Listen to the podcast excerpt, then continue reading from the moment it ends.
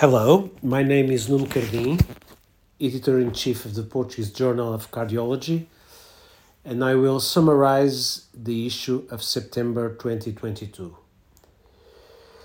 In this issue, we have an important editorial comment about the healthcare management in Portugal, contribution for the improvement of healthcare management for cardiovascular patients in Portugal we have a review paper on amiodarone.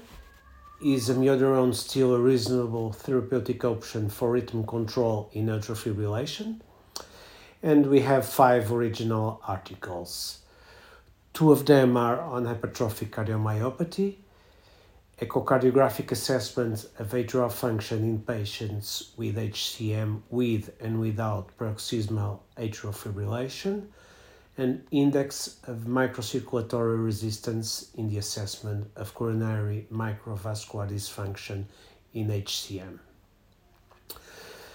One paper on heart failure, the prognostic value of the cardiopulmonary uh, optimal point during submaximal exercise testing in heart failure, an article on chronic thromboembolic pulmonary hypertension, a 10 year analysis from Portuguese Referral Center, and a paper on COVID 19, the predictive value of epicardial fat volume for clinical severity of COVID 19 disease.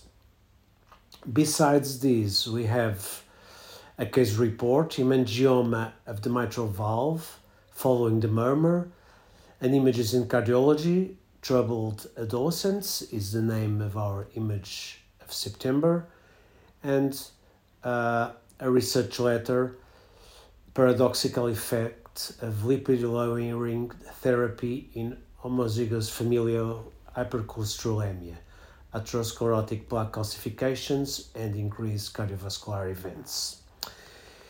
And uh, to finish, uh, two letters to editor. Uh, a letter to editor regarding the article Inflammation in Ischemic Heart Disease, the next therapeutic targets, and a reply to this letter. And that's all that we've got for today. Uh, thank you for listening. Thank you for reading our journal. If you want to read the whole papers, please go to our website www.revportcardiol.com org and uh, please stay tuned for next releases. Goodbye.